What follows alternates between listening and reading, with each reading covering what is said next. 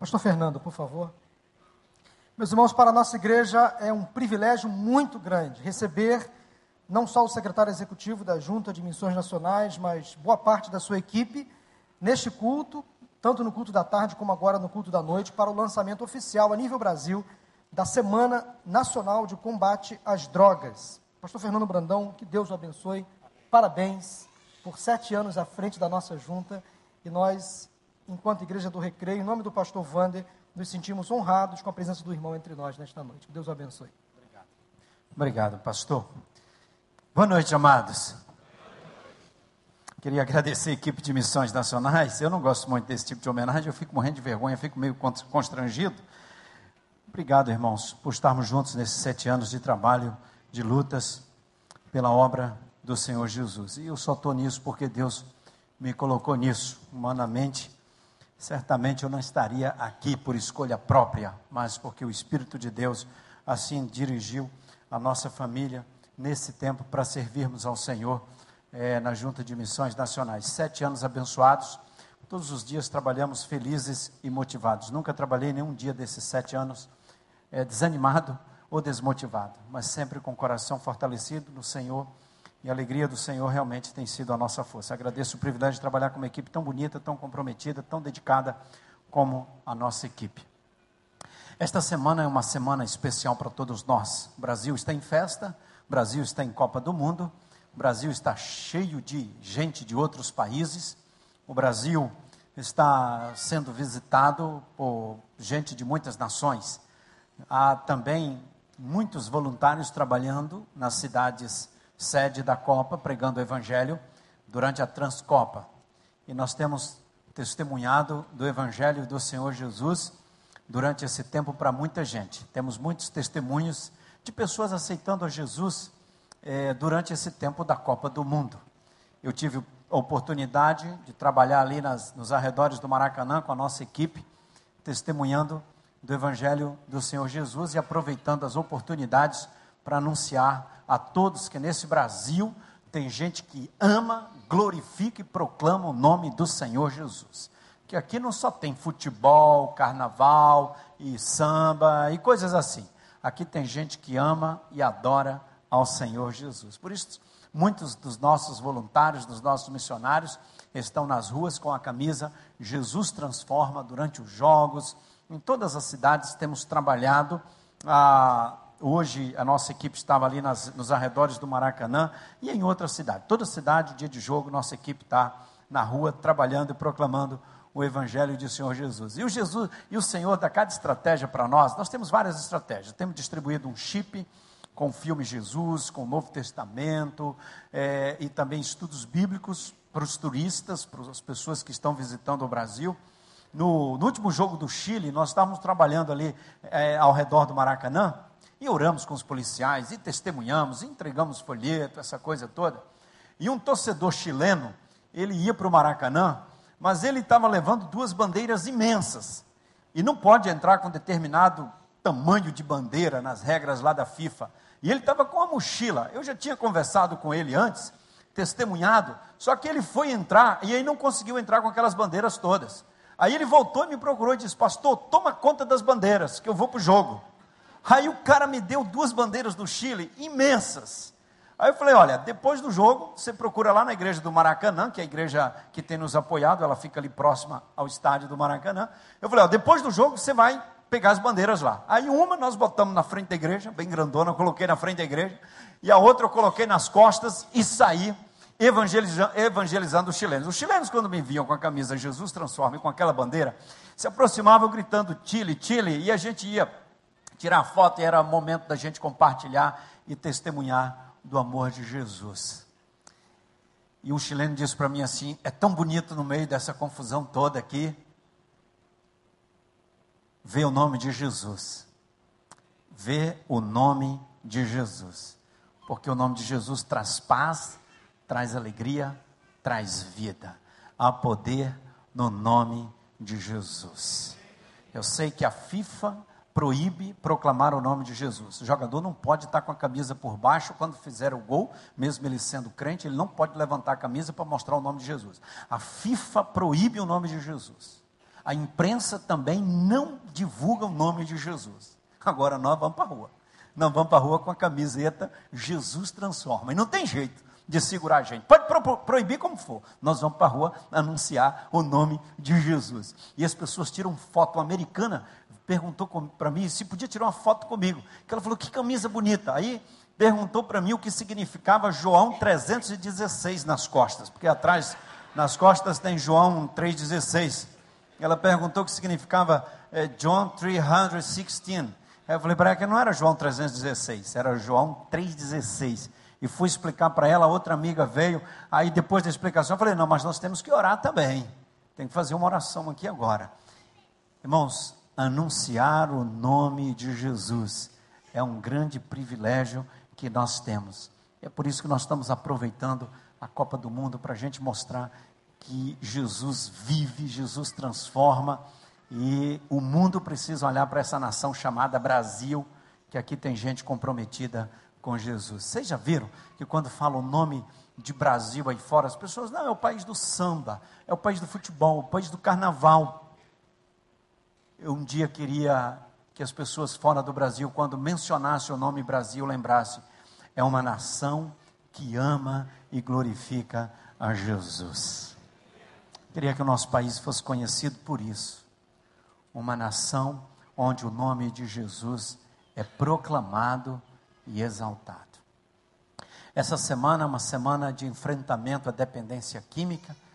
Dia 26 é o Dia Nacional e Internacional de Enfrentamento às Drogas. Nós teremos uma semana super intensa, com várias atividades. Eu queria convidar o pastor Jeremias Nunes, que trabalha conosco aqui, para falar rapidamente para os irmãos, antes de eu começar a pregar, sobre o que teremos durante toda essa semana. Irmãos, as drogas estão destruindo muita gente no nosso país. As drogas não têm religião, as drogas não têm nacionalidade, as drogas também não têm ideologia. As drogas atingem todos, todos. Todos nós sofremos as consequências das drogas, direta e indiretamente. É impressionante quanta gente tem morrido nesse país, muita gente, Muitas pessoas são vítimas da violência proporcionada pelas drogas. É impressionante. As pessoas começam a usar drogas, a família começa a entrar em desespero. As pessoas começam a usar drogas, elas começam a roubar, começam a mentir. Daqui a pouco estão nas ruas, estão roubando, vão parar na cadeia, estão matando. Eu nunca vi alguém falar assim: olha, depois que eu comecei a usar drogas, a minha família melhorou, a minha vida melhorou, meu desempenho na escola, na faculdade melhorou. Eu estou melhor no trabalho, fui promovido. Nunca vi alguém falar que depois que começou a usar drogas, a coisa melhorou. Você já ouviu alguém? Olha, meu casamento, depois que eu comecei a fumar maconha e usar cocaína, meu casamento ficou uma benção. Lá no meu trabalho, depois que eu comecei a usar maconha e cocaína, usar crack, agora eu estou promovido. Você já ouviu alguém? Já ouviu alguém falar que, olha, eu melhorei a performance na faculdade depois que eu comecei a fumar maconha? Nunca vi. Isso eu, eu, eu fico indignado porque tem líderes nessa nação que usam da sua influência para defender as drogas, com tanta bandeira nobre que poderia ser empunhada nesse tempo no nosso país, ainda aparece gente para defender o uso da maconha. Eu só vejo destruição. Eu só vejo destruição. Um dia eu encontrei uma mãe, uma mãe pedindo para mim orar por ela. Ela, eu falei, qual é o motivo de oração? A pessoa pergunta para a gente, pastor, ora por mim, mas pelo que especificamente a senhora quer que eu ore? É que eu estou presa. Eu estou encarcerada. Eu falei, mas a irmã está encarcerada com o quê? Não, pastor, todo dia eu durmo no presídio. Eu falei, mas como assim? a irmã está cumprindo alguma, alguma pena? Ela falou: não. É que eu tenho dois filhos, um de 23 anos e outro de 21. E os dois começaram a usar drogas e andando com o pessoal que trafica drogas. Num sábado à noite, eles foram parados pela polícia e no carro tinha muita droga. E eles foram condenados como traficantes. Os dois estão presos, pastor.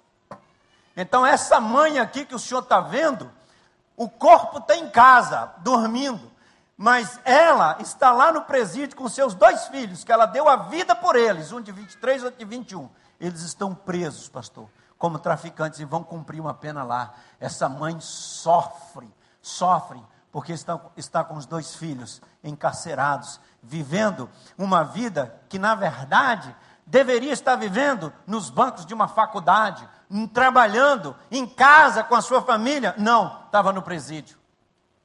Essa é a realidade, irmãos, de muitas famílias. Muitas famílias têm sofrido com as drogas em nosso país. É uma guerra. E os governos estão acuados.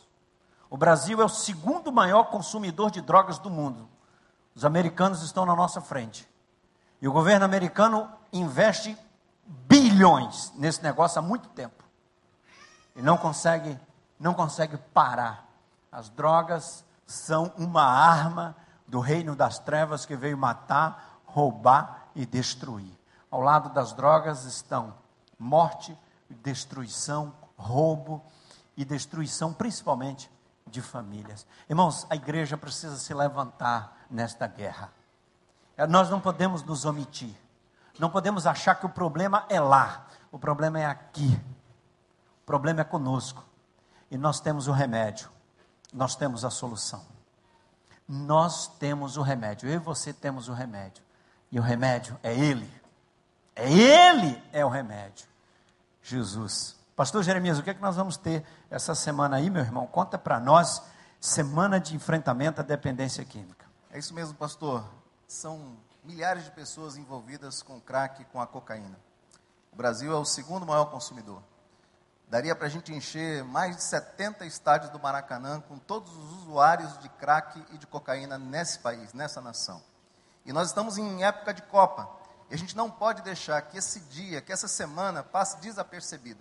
Por isso que a Junta de Missões Nacionais, uma organização do povo batista nesse país, que há cinco anos tem combatido de forma ainda mais intensa as drogas através da implantação do Ministério da Cristolândia, que hoje já está espalhado por sete estados do nosso país e são mais de 32 unidades. E é por isso, irmãos, que nós vamos nessa semana é, intensificar o combate que estamos fazendo contra as drogas no Brasil. Começando hoje com esse culto que os irmãos estão aqui participando, celebrando, louvando a Deus, mas também em outros sete estados, nós estamos nessa noite colocando as nossas atenções voltadas para o Senhor, pedindo para que Ele nos ajude, para que Ele abençoe a obra que estamos realizando. Amanhã, segunda-feira, também em 32 cidades, nós estaremos fazendo uma ação de marketing de guerrilha, estaremos nas ruas, em passeatas, estaremos anunciando o nome de Jesus, estaremos mostrando à nação a lembrança dessa data também. Na terça-feira, nós teremos uma sessão exclusiva para pastores ah, que foram convidados para estar conosco assistindo a um documentário. Esse documentário você poderá assistir na quinta-feira, no dia 26. Nós estaremos fazendo a exibição online do, do documentário Uma Esperança.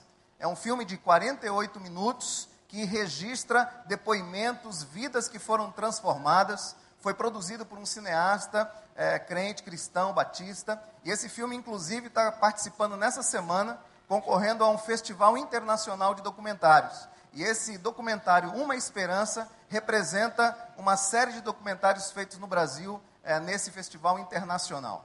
E ah, na quarta-feira, aqui no Rio de Janeiro, pastor, nós estaremos é, reunidos na primeira Igreja Batista de Madureira, numa vigília de oração também. Estaremos orando, intercedendo. E não só no Rio, mas em outras 32 cidades do Brasil, o povo estará sendo chamado, convocado para orar em uma vigília especial sobre esse tema. Na quinta-feira será a exibição, dia 26, a exibição online, nós estamos divulgando nas redes sociais. Você pode acessar o site www.cristolândia.org e você poderá assistir a, a, esse documentário na sua íntegra. Na sexta-feira será o dia da, do mutirão de doações. Nós estamos orando, nós estamos anunciando o nome de Jesus, nós estamos é, é, celebrando, mas nós estaremos também dando parte daquilo que Deus tem nos abençoado, um pouco mais de cada um. Então, no dia, na sexta-feira, ah, na primeira igreja do Rio de Janeiro, nós estaremos centralizando as doações de to todo o povo batista e da comunidade em geral, do povo carioca, para as unidades da Cristolândia. E no sábado, mesmo, essa mesma pessoa que doou um quilo de alimento, alguma roupa, poderá também estar envolvida no mutirão de ação. Nós estaremos nas unidades da Cristolândia do Rio de Janeiro, convocando advogados, convocando médicos, enfermeiros, cabeleireiros, para fazermos um grande mutirão atendendo as pessoas na Central do Brasil e em outras unidades aqui do Rio de Janeiro. Então, para nós, é, é época de Copa, mas é época da gente olhar para essas, essas estatísticas e, e que isso cause em nós esse temor e tremor e que nos incentive ainda mais a combater o crack e a droga na nossa nação. Obrigado, pastor. Nós temos dados especialmente é, tirados da nossa experiência com a Cristolândia, a maioria das pessoas que encontramos na rua, nas ruas do Brasil começou a usar drogas entre os 10 e os 15 anos de idade. Maioria. A maioria. Por curiosidade, por influência de colegas na escola, depois vem a influência da faculdade, a influência dos amigos, a curiosidade. De cada cinco estudantes universitários, quatro já experimentaram drogas, algum tipo de droga. São dados do Ministério da Justiça e da Saúde. Seus filhos estão expostos o tempo todo à influência de pessoas que estão usando drogas ou vendendo drogas. Às vezes no seu prédio, na escola, na faculdade, no ambiente de trabalho também. Hoje, irmãos, as drogas movimentam, elas movimentam bilhões em todo o mundo. É um problema que bate na porta de todo mundo. O projeto da Cristolândia, ele foca, trabalha diretamente com pessoas que estão nas ruas. Mas há muita gente nesse país precisando de ajuda. E as igrejas, nós, povo de Deus, nós temos um remédio. Nós temos, falando de compaixão, de amor, quem entende disso é o povo de Deus. Compaixão e amor para com aqueles que estão envolvidos nas drogas. Famílias que choram. Nós temos um remédio, a graça de Deus. A questão do vício não é, som, não é somente um aspecto físico. Desintoxicar, levar a pessoa para uma clínica, ficar por algum tempo lá e ela passar por um período de desintoxicação. Isso não resolve o problema, não. Porque a droga vicia não somente o corpo, vicia a mente. Algumas pessoas ficam durante um bom período num centro de recuperação e elas saem de lá. Não dura muito tempo, cai novamente nas drogas, porque desintoxicou somente o corpo. O processo tem que passar pela desintoxicação da mente. O negócio é complicado. E vai mais longe. Torna-se uma questão espiritual. Por isso que na Cristolândia o nosso programa envolve o físico, o emocional e o espiritual. E é no espiritual que está a chave do negócio. Porque a motivação espiritual, a transformação espiritual é onde está o segredo. Porque você precisa dar uma motivação de vida à pessoa. Ela ter sonhos, ter razão de viver eu ouvi, já ouvi muitas, muitos testemunhos, já conversei com muita, muita gente que foi retirada das ruas. E há um grande vazio sempre dentro dos usuários de drogas. Um vazio que nós precisamos curá-lo. Curá-lo com a presença do Espírito Santo de Deus, com a palavra de Deus. O melhor remédio contra as drogas é a palavra de Deus, é Jesus. Eu não tenho dúvida disso. E não estou falando apenas num aspecto especulativo religioso, não. Estou falando isso ao longo da experiência que temos construído com o trabalho da Cristolândia.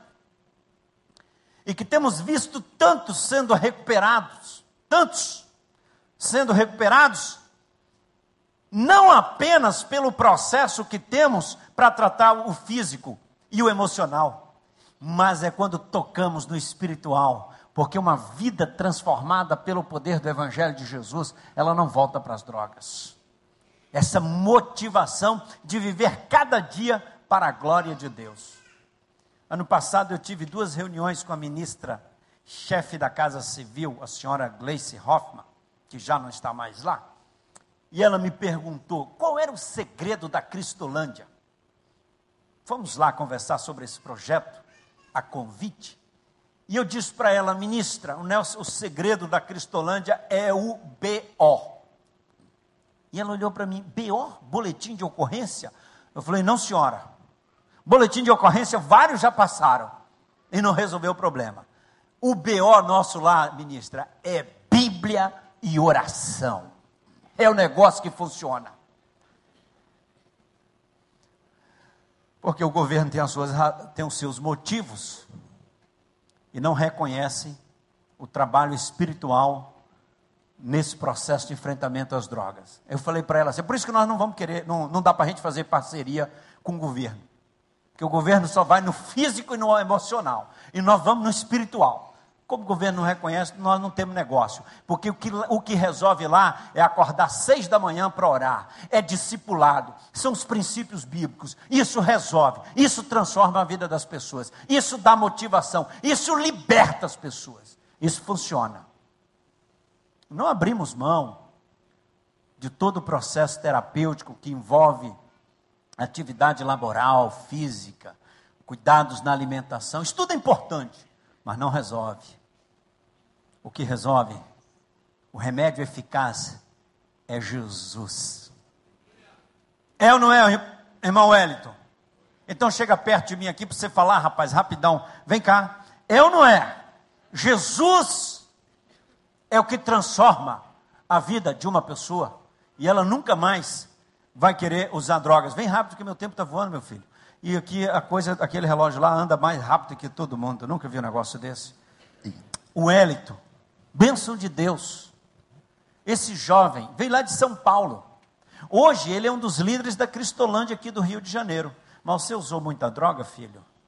Usei drogas durante sete anos. Sete anos. Você começou a usar com quantos anos? Eu tinha 17 anos. 17 anos você começou a usar droga. Você usava muito? Todos os dias, 24 horas por dia. Sete dias por semana? Sete dias por semana. 24 horas por dia? 24 horas por dia. E foi de crack? De crack, maconha, cocaína, álcool, tudo. Você foi parar na rua? Das Cracolândias. Lá em São Paulo. Você viveu na rua ali? Na rua? Um ano e dez meses. Um ano e dez meses vivendo na rua? Mendigando. Mendigando? E dormia assim no chão? No chão, no papelão. Oh, Passei Jesus. fome, frio. Oh, Jesus. Na rua assim. Tá vendo aí? A droga, ela faz isso. Você mentia? Muito. Chegou a roubar, Wellington? Cheguei. Então ela transformou você no mentiroso. Olha o que a droga faz com a pessoa. Presta atenção, jovens. Olha o que a droga faz com a pessoa. Você mentia, foi roubar, foi dormir na rua, comia o que na rua? Resto, lixo. Comia lixo. Olha o que a droga faz com uma pessoa. E eu vou repetir aquilo que eu falei há pouco. E ainda me aparece gente para defender as drogas. Aí você foi para a sarjeta mesmo. Estudava? Estudei. E depois começou a usar droga. O que, é que fez com o estudo? Acabei com tudo. Abandonou tudo. E a sua mãe estava feliz? Quando estava nas drogas? É. Não. Eu destruí minha família. Destruí a família. Vocês estão entendendo o que, que a droga faz com alguém? Acabou com a vida dele. E quando você chegou na Cristolândia, você pesava quantos quilos? Eu pesava 47 quilos. 47 quilos. Comia o quê? Comia na rua. Então o seu corpo estava, olha o corpo desse rapaz, usando o crack, tava, ele estava anestesiado. Ele vivia dopado em São Paulo, 24 horas, 7 dias por semana, droga, droga, e comendo dos restos. E ali, igual um zumbi, pesando 47 quilos. Esse rapaz era um lixo, um lixo humano. O físico dele estava acabado. E a autoestima? E os, e os valores? E a motivação? Tinha algum sonho? Não, não tinha, tinha perdido tudo. E o que, que acontece que você vai deixar essa vida para você estar tá aqui hoje à noite? Inclusive, você está bem gordinho, para estar tá bem mais do que 47 quilos. Está mais do que 47 quilos. Como é que foi esse negócio? O que, que acontece para dessa mudada? Jesus Cristo é a chave da mudança. Amém. Pode aplaudir Jesus. Aplaude Jesus mais forte. Aleluia! O nosso Deus é maravilhoso. Diga comigo assim: Jesus é maravilhoso. O pessoal ali atrás não falou, não. Vamos falar todo mundo de novo para dar uma chance para o pessoal. Vamos lá? Que às vezes eu vejo o pessoal aí fica defendendo o seu time, falando. Às vezes, se, se o pastor Wanda estivesse aqui, eu ia falar Fluminense. Fica falando que Fluminense é maravilhoso. É nada. Quem é maravilhoso é Jesus. Então fala de novo. Jesus é maravilhoso. A gente defende o time da gente às vezes com tanta, tanta ardor. E quando fala de Jesus, a gente tem medo, tem vergonha. Às vezes tem gente defendendo time tão ruimzinho por aí, né, meu irmão? Tão ruimzinho. Tá na segunda divisão e fica, não, que é bom, que é não sei o quê. Segunda divisão. Agora, fala, vai lá no trabalho, chega no café lá no trabalho e fala assim: olha, meu time pode até estar na segunda divisão, mas Jesus é maravilhoso. Ontem teve um culto maravilhoso da minha igreja. E eu quero orar por vocês aqui também para Jesus abençoar todo mundo. A gente precisa de crente assim. Tem crente que na igreja no domingo é fogo puro. Aleluia, e canta, e prega, e fala, e não sei o quê, e ora com o outro. Põe a mão no ombro do teu irmão e diz que Deus é maravilhoso. É uma festa só. Aí na segunda-feira chega lá no trabalho, chega na escola e sumiu defende o time dele, fala de futebol, fala de política, fala mal dos políticos e de Jesus. Não fala, tem vergonha. Você tem vergonha de falar de Jesus, irmãos?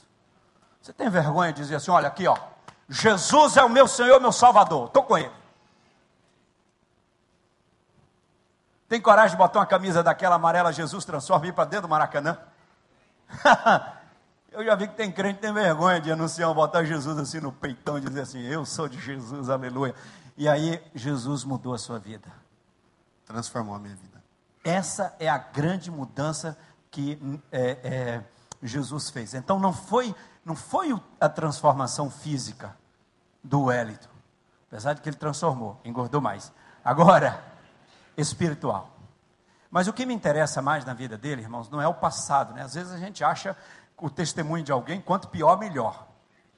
A gente às vezes, crente, às vezes a gente se ilude assim, quando a pessoa começa a falar do testemunho e fala do, do passado, que fez tanta coisa errada, a gente fica empolgado. Mas o que é o bonito não é o passado do Wellington. O bonito é depois de Jesus na vida dele. E aí, Wellington, no momento, como é que essa mudança aconteceu? Você foi lá na Cristolândia e um momento você entrega a sua vida a Jesus. No momento que eu entreguei minha vida para Deus, para Jesus, ele transformou. Em menos de um ano, o impossível de Deus aconteceu na minha vida. Em menos de um ano, a minha família estava restaurada. Eu estava entrando dentro de uma faculdade e tinha encontrado a mulher da minha vida. Cadê a mulher da sua vida? Está aí? Alessandra. Vem cá, Alessandra. Esposa. A esposa casou. Ó, oh, que coisa! Agora você está fazendo faculdade? Estou fazendo faculdade, estou no terceiro ano de missiologia. Está fazendo o terceiro ano, é aluno do CIEM aqui no Rio de Janeiro. Terceiro ano de missiologia. Casado com essa bênção chamada Alessandra, das ruas de São Paulo, pesando 47 quilos, do, do crack, daquela sarjeta em São Paulo. Sai o Hélito. Eu tive o privilégio de batizar o Hélito, foi um dos primeiros batismos que tivemos na Cristolândia de São Paulo. O Hélito está conosco há já quase cinco anos, né, Wesley? Cinco anos está conosco, foi um dos primeiros frutos da Cristolândia de São Paulo. O Hélito hoje é um dos líderes, trabalha aqui na Cristolândia Rio, é missionário da Junta de Missões Nacionais, estuda no CIEM, é um servo de Deus, conheceu a Alessandra, que era voluntária lá no projeto de São Paulo, membro de uma igreja batista, voluntária, se namoraram e se casaram. E hoje é bênção. Você está feliz, né, filha, com esse sorriso? Sim, muito feliz. Esse esposo faz você feliz? Faz. Ele é um bom esposo? É. Transformado por Jesus? Transformado por Nunca Jesus. mais usou drogas? Não, tá. Ele é um esposo forte. carinhoso? É. Ama Jesus muito? Ama. Porque a esposa é que pode testemunhar mesmo. Esse casal é bênção.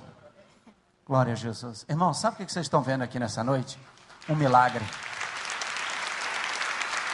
É um milagre. Isso aqui hoje é um milagre. Você pode voltar para casa amanhã e contar para seus amigos, dizendo assim: olha, ontem lá na PIB do Recreio, ontem à noite, nós vimos um milagre. A vida do Hélito transformada. Isso aqui não tem técnica. Pastor, qual é a técnica? Qual é a estratégia? A técnica e a estratégia aqui tem um nome só: Jesus. Ele é maravilhoso. Deus seja louvado. Wellington, você peregrinou pelas ruas, sofreu muito, não foi? Muito. Muito. Cheguei a me prostituir, roubei. Pensei que eu ia morrer. Mas Jesus deu vida. Me libertou. E o Wellington tem mais sonhos? Tem sonhos hoje? Tenho. Já realizei alguns. Minha esposa. Tive o privilégio de batizar. É? Os meus frutos que eu é, discipulei levei a Jesus. Glória a Deus. E o meu maior sonho é levar a minha família a Cristo. Amém. Inclusive, pastor, eu tenho um primo meu que veio da minha cidade, através da minha conversão. Ele entendeu o evangelho da transformação e hoje ele está aqui também comigo há seis meses, sendo tratado ali na Cristolândia Seropédica. Amém. Márcio. Glória a Jesus. Deus seja louvado. Obrigado, Wellington. Deus te abençoe. Gente, Wellington, alguém dá um abraço nesse casal, bem aqui, umas duas ou três pessoas, dá um abraço neles, assim, puxa, Wellington, que legal. Alguém dá um abraço ali, um casal, uma família, ah, valoriza essa turma, dá uma moral para eles, assim. Às vezes o pessoal olha a minha turma de Cristolândia, assim, o coral da Cristolândia, como um grupo exótico. Irmão, nós não somos exóticos, não. Nós somos o povo de Deus, irmãos em Cristo Jesus. Essa vida é preciosa, transformada pelo poder do Evangelho de Cristo Jesus. Deixa eu ler a Bíblia aqui para eu começar a mensagem nessa noite, que a gente não leu a Bíblia ainda. Eu tenho que mencionar o texto da palavra de Deus. Diz assim comigo: porque Deus amou o mundo de tal maneira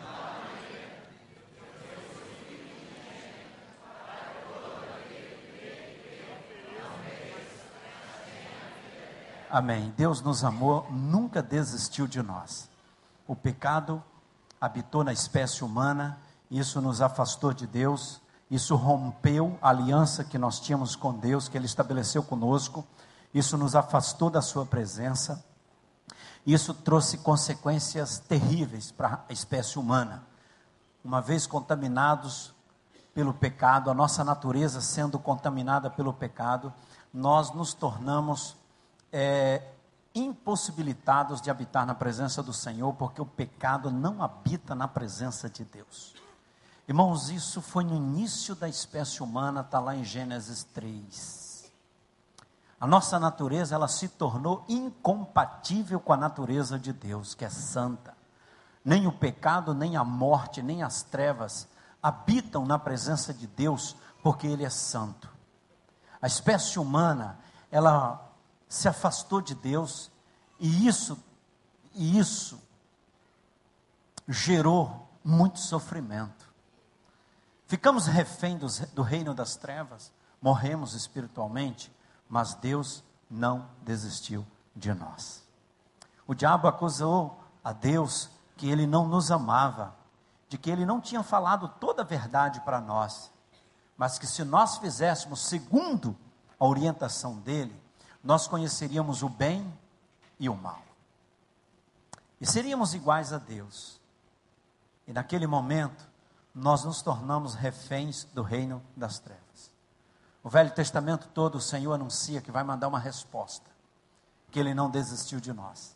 E o texto que nós lemos há pouco, citamos há pouco, é a resposta de Deus a Gênesis 3. Em Gênesis 3, nós perdemos em João 3,16, o Senhor Jesus nos fez mais do que vencedores. Em Gênesis 3, perdemos a aliança. Em João 3,16, Jesus restaura a nova aliança. Em Gênesis 3, nós nos tornamos endividados pela culpa do pecado. Em João 3,16, Jesus, pelo seu sangue, nos purifica de todo o pecado. Em Gênesis 3, nos endividamos pela culpa do pecado. Mas em João 3,16, Jesus paga o preço de todo escrito de dívida que era contra nós. Em Gênesis 3, ficamos reféns do reino das trevas. Mas em João 3,16, Deus não desiste de nós, além de pagar o preço, Ele nos liberta pelo sangue do Cordeiro. E Ele então nos traz para perto dele. E agora, em Cristo Jesus, nós nos tornamos filhos de Deus, coerdeiros com o Senhor Jesus Cristo. Gênesis 3 é a derrota da espécie humana, mas João 3 é a vitória, é a restauração da espécie humana. Deus nunca desistiu de nós, Ele sempre nos amou, Ele sempre teve compaixão de nós. Os capítulos 5, 6 e 7 de Mateus é onde nós encontramos o Sermão do Monte. Jesus reúne a multidão e prega e fala bastante para a multidão. Mas depois do capítulo 7, no verso 1 do capítulo 8, diz o texto que Jesus desce, desce do monte. E Jesus encontra a multidão. E ali começa uma agenda intensa no capítulo 8 de Mateus. E eu queria trazer você para dentro dessa agenda intensa do capítulo 8, e ela continua no 9, mas eu vou ficar só na parte do 8, para você entender um pouco do que, que é esse amor de Deus, que nós lemos há pouco, porque Deus amou o mundo. Jesus, então, quando ele desce, a primeira pessoa que se aproxima dele no meio daquela multidão é um leproso. E contrariando todas as regras sociais e religiosas, aquele leproso se aproxima e pergunta para Jesus, fala para Jesus: Jesus, se o senhor quiser, o senhor pode me curar. E aí a Bíblia diz, o texto diz que Jesus toca no leproso. Irmãos, tocar no leproso estava fora de cogitação não se podia tocar, o leproso estava impuro, poderia contaminar, ninguém tocava em leproso. Quem assistiu o filme Ben-Hur, lembra do Vale dos Leprosos? As pessoas ficavam lá naquele vale e a comida era jogada lá do barranco, lá de cima. Os leprosos não podiam conviver socialmente. E é impressionante que a agenda do Filho de Deus, do Rei dos Reis, do nosso Senhor, a agenda missionária dele começa depois do Sermão do Monte. O primeiro compromisso de Jesus é com o leproso. O seu rei, meu irmão, o seu Senhor, o seu Jesus, o nosso Deus maravilhoso, na sua agenda de compromisso missionário, o primeiro tema é um leproso, é um indigno, é um impuro, é um leproso. E ele toca no leproso. Aquilo deve ter deixado os discípulos é, agitados, preocupados. Onde é que ele vai parar tocando em leprosos? Leprosos, daí ele vai querer também que a gente toque porque estava fora de qualquer cogitação tocar e conviver com leprosos. Mas o nosso rei amou a todos e ele morreu por todos. Ele toca no leproso e ele restaura o leproso. É a agenda do capítulo 8 de Jesus. Depois do sermão, vem a agenda missionária. E o primeiro compromisso do Rei dos Reis é com o leproso. Aleluia. Esse é o nosso Jesus. E aí a agenda continua. Vem comigo. Talvez essa agenda incomode a muitos crentes e igrejas dos nossos dias. Aí a agenda continua e o segundo compromisso dessa agenda missionária de Jesus, um oficial romano se aproxima dele. E o homem vem na direção de Jesus, é romano, é gentil, é considerado impuro também. O apóstolo Pedro, quando lá no livro de Atos, capítulo 10, o Senhor fala para Pedro em Jope para ir para Cesareia e ir na casa de um homem chamado Cornélio, um oficial romano. Pedro vai, mas quando chega na casa de Cornélio, Pedro diz: Cornélio, você sabe que eu não poderia estar aqui e entrar na sua casa porque você é gentil e impuro, mas Deus me mandou. Quer dizer, aquilo na cabeça dos discípulos de Jesus, essa questão discriminatória do gentil, do romano, do oficial romano, isso não, tá, não estava resolvido.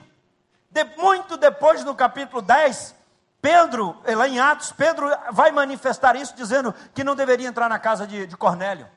Mas lá no capítulo 8, ele não entendeu a lição, lá em Mateus 8. Porque depois do leproso, esse oficial romano procura Jesus e diz: Senhor, lá em casa o meu servo está doente.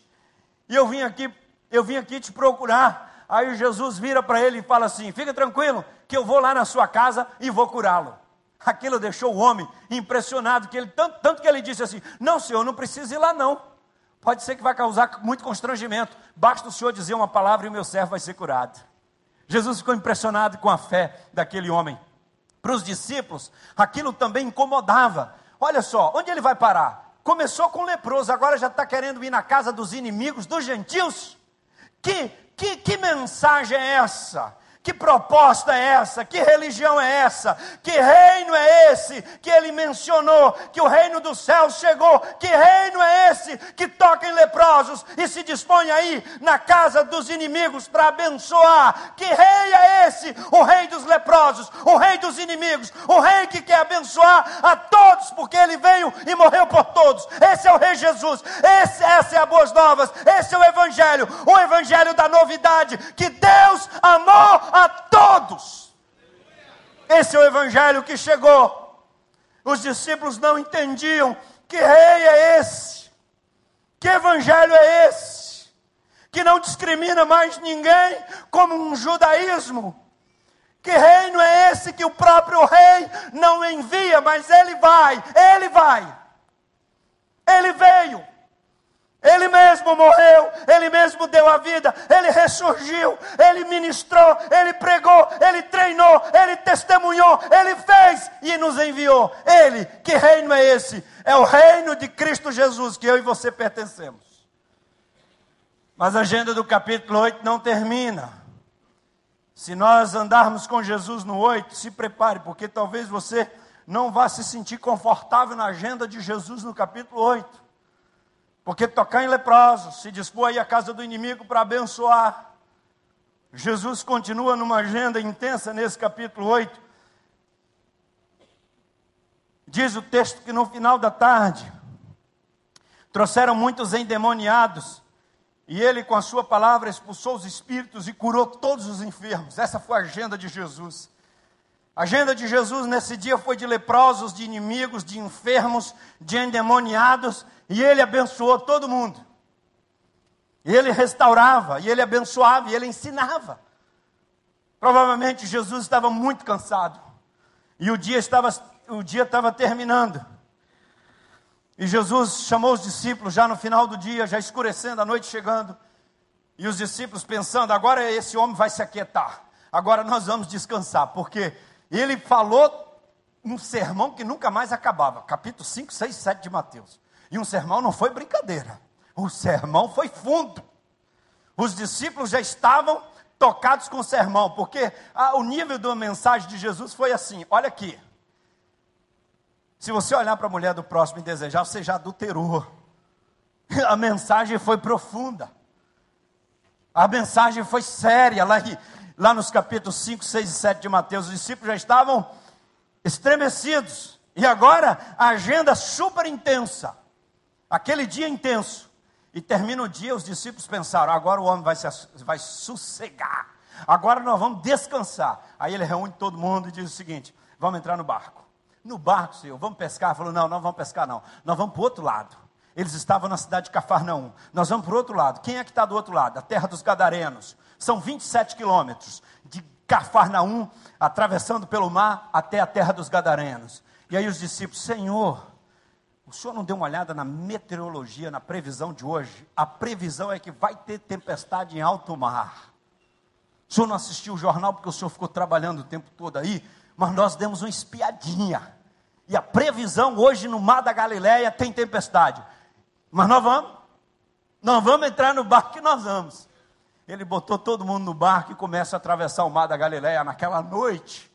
Depois de um dia de trabalho super intenso, o Rei dos Reis está em alto mar, vulnerável às tempestades, cansado, joga o seu corpo na proa do barco e começa a tirar um cochilo. É impressionante, irmãos, esse capítulo 8. Ele nos traz para a realidade de quem somos como igreja do Senhor Jesus. Eu gosto muito desse capítulo 8. Me põe com os pés no chão, de quem eu sou, quem é o meu rei, quem é o Senhor que eu sigo.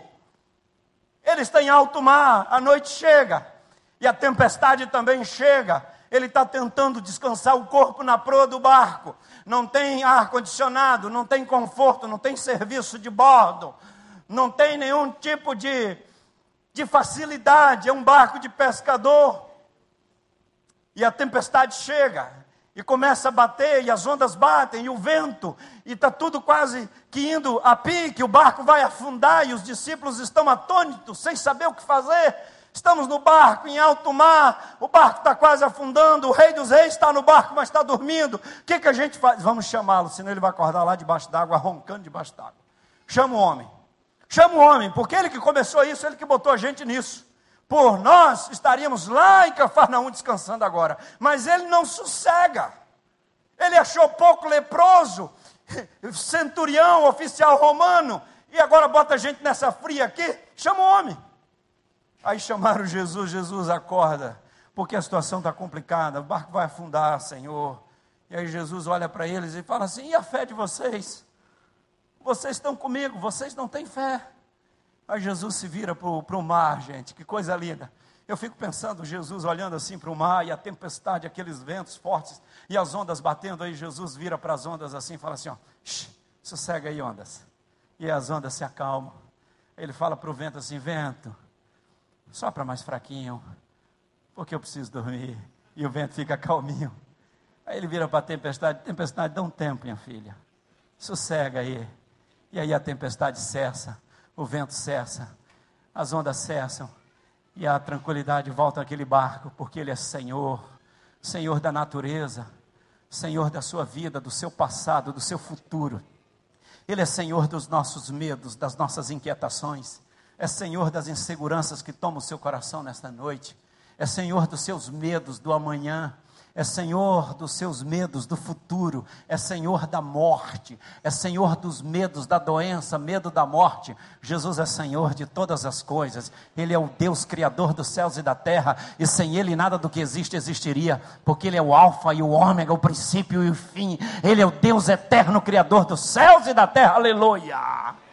E tudo se acalma, e acalma tudo ali, aquela tranquilidade, os, os, os discípulos respiram em paz. É Jesus quem está no controle. E porque tudo isso, finalmente o barco chega na, na terra dos Gadarenos. E quem Jesus vai encontrar lá? Dois endemoniados, capítulo 8 de Mateus, depois você dá uma lida nesse capítulo durante a semana. Dois endemoniados vêm na direção de Jesus, homens violentos que viviam em cemitérios, em sepulcros, que não tinham esperança, que não tinham vida, eram violentos, ninguém passava naquele lugar, era a Cracolândia dos Gadarenos. Ninguém passava lá. Porque aqueles homens, eles não falavam por si. O diabo falava por eles. Quando eles se dirigem a Jesus, não são os homens que se dirigem a Jesus, mas é o diabo quem fala a Jesus. O diabo vai se dirigir a Jesus dizendo: Veio, vieste nos atormentar antes do tempo. Aqueles homens já não falavam por si, como muitos nas Cracolândias não falam mais por si, as drogas falam por eles. O demônio fala por eles porque muitos estão opressos, oprimidos pelo reino das trevas. Já não falam por si porque perderam a sua vida, perderam a liberdade, são reféns, são cativos. Aqueles homens não falavam mais por si, o diabo falava por eles. Mas o rei dos reis chegou na terra dos Gadarenos. E aqueles homens vêm na direção de Jesus. E Jesus expulsa aqueles demônios, restaura aqueles homens e fala para eles voltarem para a família deles. Irmãos, a terra dos Gadarenos entrou em pânico. E as pessoas falavam para Jesus: Jesus, vai embora daqui. Nós não queremos o Senhor aqui. Jesus foi rejeitado, irmãos. Meu irmão, olha aqui para mim, é o Rei dos Reis pegar uma jornada de 27 quilômetros dentro de um barco, dormindo numa proa de um barco sem conforto, enfrentando tempestades para chegar do outro lado e curar duas pessoas, ele e ser rejeitado, não deram um copo d'água, não deram comida, nem hospedagem para Jesus, não fizeram nada por ele, não tinha uma faixa bem-vindo Rei dos Reis, não foi reconhecido como cidadão gadareno, nada, ele simplesmente foi rejeitado, abençoou aqueles dois homens que não valiam nada para aquela sociedade, depois de ser rejeitado, ele olhou para os discípulos e falou assim: agora vamos entrar no barco, vamos voltar. Me impressiona Jesus atravessaram numa noite o mar da Galileia para abençoar duas pessoas que viviam no cemitério, endemoniadas, que não tinham valor naquela sociedade. Mas ele foi porque ele morreu por todos e ele amou o mundo, ele amou a todos, ele amou a todos e uma vida vale mais do que o mundo inteiro. Eu queria olhar para a minha equipe missionária da Cristolândia e dizer o seguinte: quando vocês saem às ruas nas madrugadas para tirar uma pessoa da rua e se expõem, Eu queria que vocês lembrassem desse capítulo 8 de Mateus. De lembrassem de Jesus, meus irmãos missionários e voluntários. Do nosso rei que atravessou o mar da Galileia, 27 quilômetros, e se expôs, não dormiu direito e abençoou somente dois. E não recebeu aplausos nem reconhecimento, mas que foi um exemplo para nós e quando vocês estiverem nas ruas, trabalhando nesse rio ou em qualquer lugar do Brasil, não lembrem, não olhem para as pessoas, olhem para Jesus, olhem para o Rei dos Reis no capítulo 8, aquele que deu a vida por nós, e ele, como Senhor de todo o universo, ele mesmo esvaziou, deixou a sua glória e se expôs aqui na terra para nos abençoar, para restaurar vidas.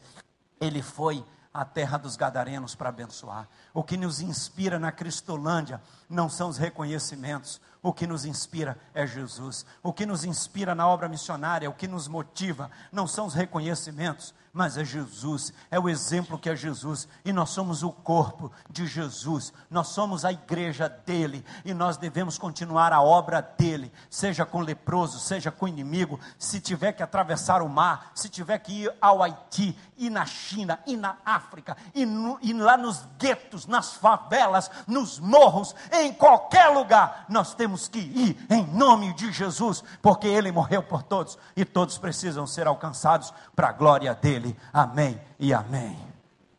O Jorge está aí ou já foi? Cadê você, Jorginho? Vem cá rapidinho para você ganhar um abraço desse auditório aqui. Eu estou olhando aquele relógio ali, eles já são 21 e 21. Meu Deus do céu. Cinco minutos eu termino, amém? Vocês estão comigo? Diga amém. amém. Quem está dormindo, diga amém. Olha aí. Agora já não tem ninguém mais dormindo. Jorge, vem cá rapidinho, filho, para você dar um testemunho aqui da graça e do amor de Jesus. Deus é maravilhoso. Já está todo mundo agitado agora. Tem alguém, não está dormindo não. Sabe por que as pessoas falam isso?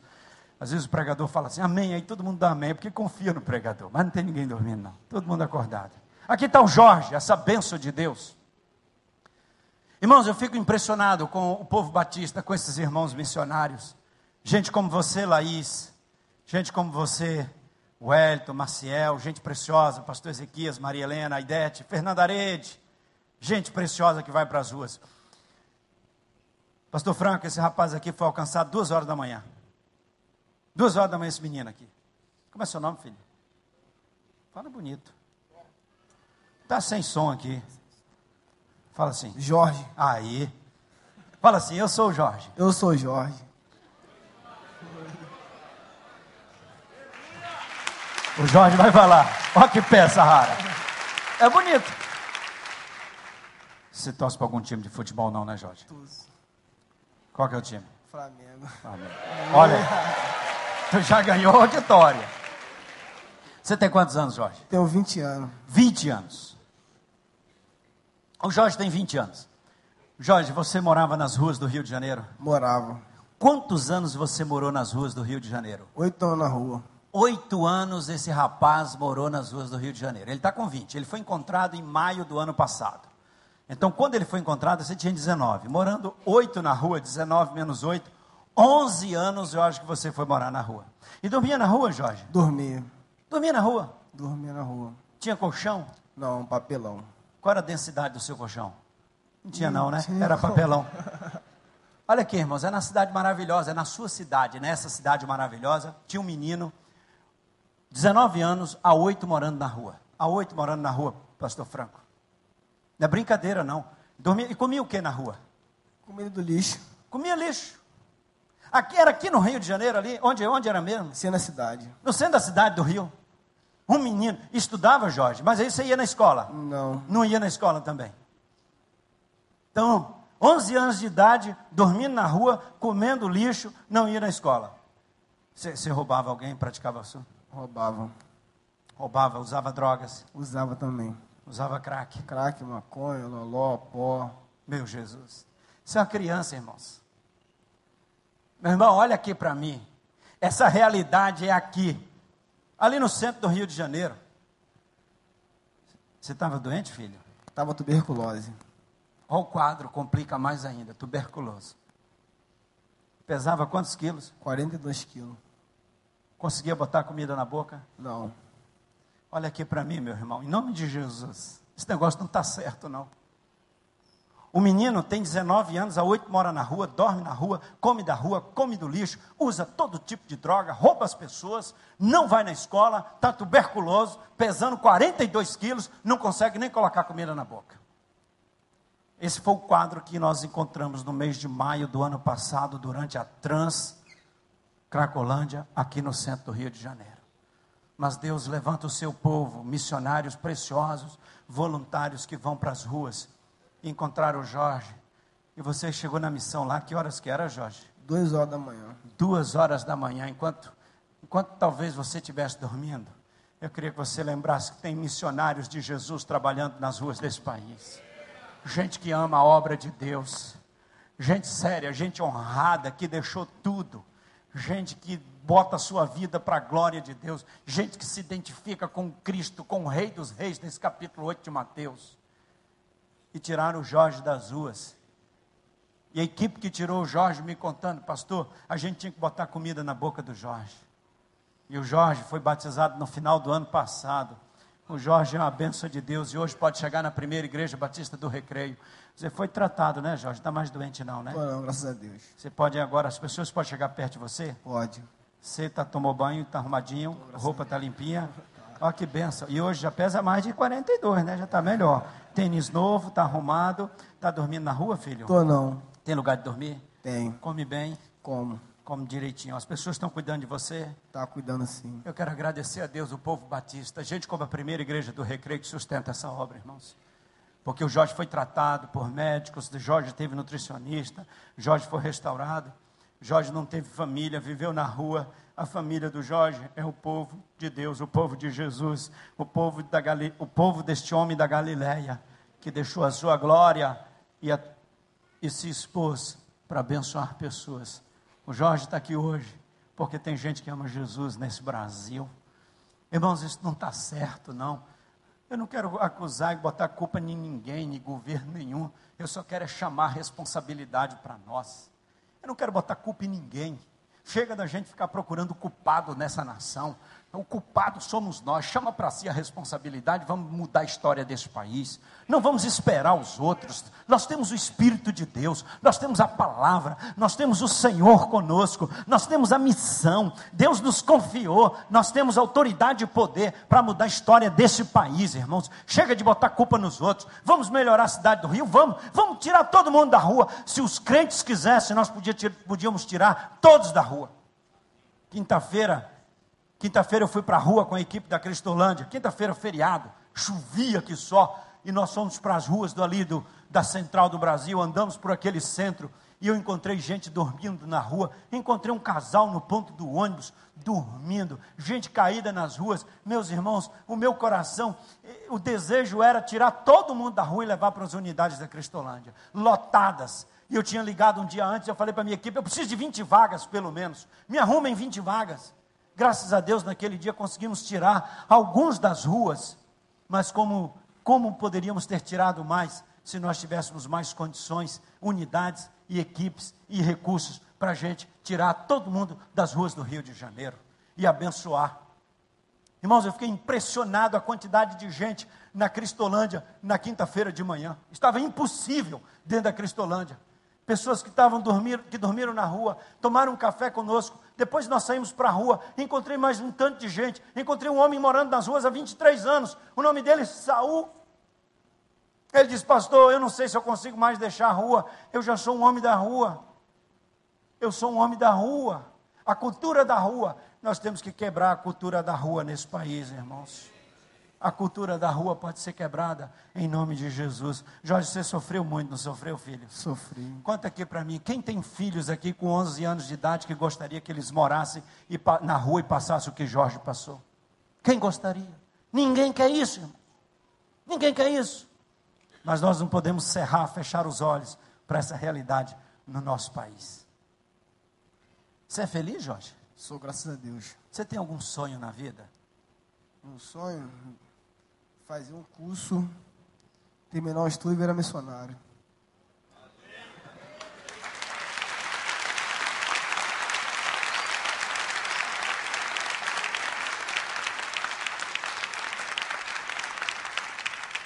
virar missionário. Sabe que as ruas do Brasil têm se tornado um celeiro de missionários? Deus está trazendo das ruas do Brasil os missionários que estamos precisando para trabalhar, irmãos. Como o Hélito e outros. E Jorge, gente, ora pelo sonho do Jorge. Quem se compromete a orar pelo Jorge aqui? Aleluia. Amém. Jorjão, é bom ganhar um abraço, né? Você quer ganhar um abraço? De novo quero. De novo quer. É que ele ganhou no outro culto. Não é bobo? Agora imagina, quantas vezes você já abraçou seu filho? Agora, quando você morava nas ruas, tinha abraço, Jorge? Não. O que é que tinha nas ruas? Só desprezo. Só desprezo, irmãos. Só desprezo. Uma criança na sarjeta. Mas aí entra esse nome aqui, tira, abre o peito aqui, Jorge. Entra esse nome aqui. É maravilhoso, porque esse nome mandou gente para a rua para resgatar o Jorge. Esse nome ensinou-nos a amar pessoas como o Jorge. Agora aqui não tem desprezo com Jesus, não, certo, Jorge? Tem não. Você já ganhou muitos abraços depois você está na Cristolândia? Nem sei, nem tem, tem como nem contar. Tem nem como cantar. Tem não. Então vamos ganhar mais uns dois aqui. Desce ali e quem você gostaria de ganhar um abraço de uma mãe, de umas duas ou três mães aqui? Mas tem que ser um abraço, irmãos. Um abraço de mãe, que só mãe sabe dar. Desce ali e ganha um abraço de mãe. Não dá aqueles abraços assim formais, não, e tal, de tapinha nas costas, não. Dá um abraço de mãe nesse menino, pelo amor de Deus. Desprezado nas ruas do Brasil, mas hoje está aqui para a glória do Senhor Jesus. Aleluia. Pode aplaudir Jesus. Mais forte, só Jesus faz isso. Só Jesus faz isso. Vamos lá cantar coral comigo. Deus é maravilhoso. Glória a Jesus. Dá um abraço nele mesmo, com chorando, minha irmã. Esse menino sofreu demais. Eu queria resgatar todos os Jorge desse Brasil. Essa é uma obra intensa que Deus tem nos confiado. Mas nós não vamos recuar. Nós não vamos recuar em nome de Jesus. Nós temos muitas lutas. Vocês não imaginam as lutas que nós temos. Os irmãos não imaginam as lutas que nós temos. Não imaginam. As próprias autoridades desse país, às vezes, alguns órgãos dificultam o nosso trabalho. Outro dia eu disse o prefeito do Rio: prefeito, eu não quero nada da prefeitura, só quero que vocês não atrapalhem a gente. Nós não recebemos dinheiro do governo, só não quero que nos atrapalhe. Só isso.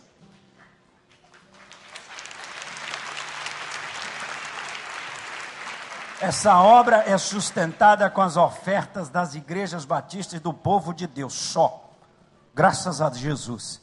É um povo que ama essa obra. Irmãos, não, nós não vamos parar essa obra, não. Quando a Cristolândia fez o seu terceiro ano, eu já estou terminando a minha palavra aqui.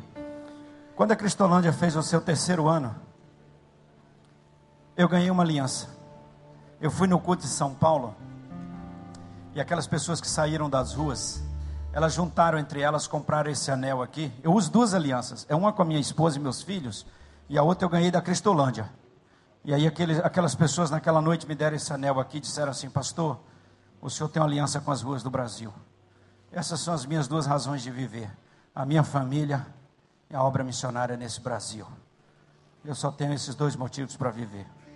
Minha família e ganhar pessoas para Jesus. Mudar a história dessa nação mudar a história desse país. Há dois meses eu fui a Belo Horizonte inaugurar uma unidade da Cristolândia na cidade de Betim, ali na Grande BH. E eu passei sábado cedo na, unidade, na Cristolândia, na missão lá em Belo Horizonte, para tomar o café da manhã. E uma das pessoas que, das pessoas que cuidam da cozinha, da, da padariazinha que faz pães, lá na Cristolândia de BH, fabrica pães para atender o consumo interno a Eleusa. Eleusa morou 22 anos nas ruas de São Paulo. 22 anos, pastor. Morando na rua de São Paulo. 22 anos. 22 anos uma mulher morando na Cracolândia de São Paulo. Ela, há quatro anos e pouco, e pouco ela já está conosco. Ela trabalha lá. Aí ela chegou com a bandeja de pães de queijo e colocou para eu tomar o um café com eles ali. Aí ela me deu um abraço e disse: Olha, pastor, eu queria te agradecer. Por quê, Leusa? Porque hoje eu tenho uma cama para dormir. Quando eu dormia nas ruas de São Paulo, quando chovia, meu papelão molhava todo e eu acordava, eu acordava molhada. E hoje eu sou funcionária da Junta de Missões Nacionais. E me mostrou o crachá que ela foi contratada. Aí o pessoal me disse que ela até para dormir dorme com crachá. Aí ela recebeu o primeiro salário. Ela me contando, pastor, recebi o primeiro salário, fui no salão de beleza. Olha aqui. Aí mostrou as unhas para mim. Ela fez as unhas, fez o cabelo, porque ela me disse que queria ir no shopping tomar sorvete. E que quando ela morou nas ruas de São Paulo, ela nunca podia entrar em lugar nenhum. Ela nunca pôde entrar num shopping. E ela tinha na mente dela, na cosmovisão dela, ela imaginava que se ela fosse no shopping, ela ia ser barrada. Ela então foi no salão, fez o cabelo, a unha, e ela foi no shopping tomar sorvete. E ela disse, pastor, não me barraram. Eu pude entrar como uma cidadã digna, restaurada pelo nome de Jesus. Eu disse, Leus, eu tenho o privilégio de ter você como minha colega de trabalho. E saber que você usa o mesmo plano de saúde que o diretor da junta usa, o plano Unimed. É Eleusa, 22 anos nas ruas, é uma cidadã digna, funcionária da Junta de Missões Nacionais, sustentada pelas suas ofertas, meu irmão, e que trabalha ali em, São, em Belo Horizonte. Se você for a Belo Horizonte, vai tomar café da manhã lá na Missão Cristolândia, dê um abraço na Eleusa e diga: Eleusa, vim aqui comer o pão de queijo que você faz. Uma mulher de rua, que é hoje a nossa família missionária, é da nossa equipe. Uma nova vida que Jesus transformou. Que não usa mais crack e que serve a Jesus. Eu quero orar com você nesse momento. Eu não sei, meu irmão, até onde você vai com seu compromisso com Jesus. Eu não sei até onde você entregou sua vida a Jesus. Eu não sei até onde seu coração vai com um compromisso com Deus. Mas ore agora e fale para Deus assim: Deus, o que o Senhor quer de mim nessa obra? O Senhor quer que eu só frequente a igreja? E que eu tenha essa vida cristã? Como eu estou levando? Você está feliz com essa vida que você está levando? Ore agora e coloque sua vida diante do Senhor. Eu queria perguntar se alguém nesta noite aqui quer entregar sua vida a Jesus. Alguém que nunca entregou sua vida a Jesus, gostaria de entregar sua vida a Jesus nesta noite? Levante sua mão bem alta e diga, pastor, eu quero aceitar Jesus como meu Salvador. Eu quero entregar minha vida a Jesus. Alguém? Levanta a mão assim bem alto. Quero orar com você. Enquanto a igreja ora, ore agora, meu irmão. Você tem alguém que aceitar Jesus nessa noite? Levanta a mão assim bem alto. Quero entregar minha vida a Jesus. Alguém conosco? Alguém gostaria de colocar sua vida agora no altar de Deus?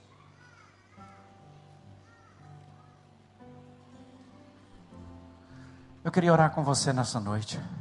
Você que tem alguém que você gostaria de interceder por essa pessoa que talvez esteja envolvida nas drogas. Você que quer dedicar a sua vida ao Senhor nessa noite. Eu quero orar com você aqui na frente. Se você quer interceder por alguém, envolvido nas drogas, parente, amigo, conhecido, vem aqui na frente para a gente orar junto. Ou você está tomando alguma decisão nesta noite, olha, eu vou trabalhar nesse projeto, eu vou consagrar minha vida, sei lá o que você está se comprometendo com Deus, pode sair do seu lugar e vir para a gente orar também aqui.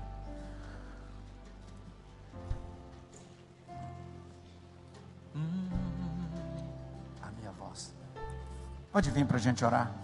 Aquelas pessoas que querem interceder por alguém alguém da sua família, algum amigo, algum conhecido, você sabe que está envolvido com drogas, a gente vai orar por essas pessoas agora. Ou você quer consagrar sua vida ao Senhor mais ainda, pode vir também, dizer: Senhor, eu quero me envolver nesse negócio. Se você quiser participar do sustento dessa obra também, você pode participar mensalmente, contribuindo qualquer valor você pode pegar um carnê da Cristolândia e pode contribuir. Alguém gostaria? Levante sua mão assim, pastor. Eu quero ajudar a sustentar essa obra. Levante sua mão. Nossa equipe vai colocar na sua mão um desses carnê aqui. Pastor, eu quero ajudar a tirar mais Jorges das ruas. Faz assim com sua mão bem alta. E você pode participar dessa obra em nome de Jesus. Vamos orar agora. Vamos ficar de pé. Todos vão ficar de pé. Nós vamos orar. Quero orar com vocês que estão aqui na frente.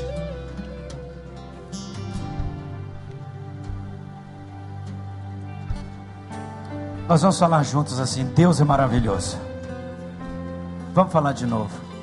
Deus, Senhor Jesus, eu quero clamar agora por todos que estão aqui na frente.